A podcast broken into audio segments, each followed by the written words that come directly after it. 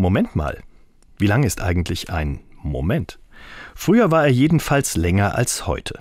Im Mittelalter hat man es sogar ganz genau festgelegt. Ein Moment dauert genau 90 Sekunden. Aber das ist lange vorbei. Inzwischen ist er viel kürzer, auch wenn er längst keine genaue Zeitansage mehr ist. Ich mach mal einen Moment Pause bedeutet heute dann doch auch etwas weniger Pause als früher. Kannst du mal einen Moment warten? Verkürzt dann die Wartezeit. Aber klar, dass sich die Momente verkürzt haben. Die Welt hat sich ja insgesamt beschleunigt. Die Autos, die Computer, die Handys, alles viel schneller als früher.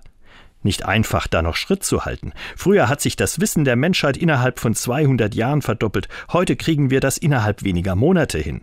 Kein Wunder, wenn auch der Moment dabei zusammenschnurrt auf immer weniger Sekunden.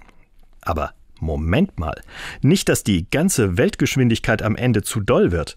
Bei hohem Tempo passieren viel mehr Unfälle, bleibt das klare Denken auf der Strecke und die Qualität von Leben nimmt ab. Kein Wunder, wenn Bücher wie Die Entdeckung der Langsamkeit ein Jahrhundertbestseller wurden, eben weil viele sich nach den Momenten der Ruhe und Gelassenheit sehnen. Doch leider sind solche Momente selten, werden in Urlaube gepackt oder in Sehnsuchtswelten ausgelagert. Aber sie sind für mein Leben so wichtig, auch im Alltag, wo der einzelne Moment immer weiter zusammenschmilzt. Vielleicht, weil in solchen Momenten die Zeit mal mir selbst gehört, und wenn auch nur einen ganzen Moment lang.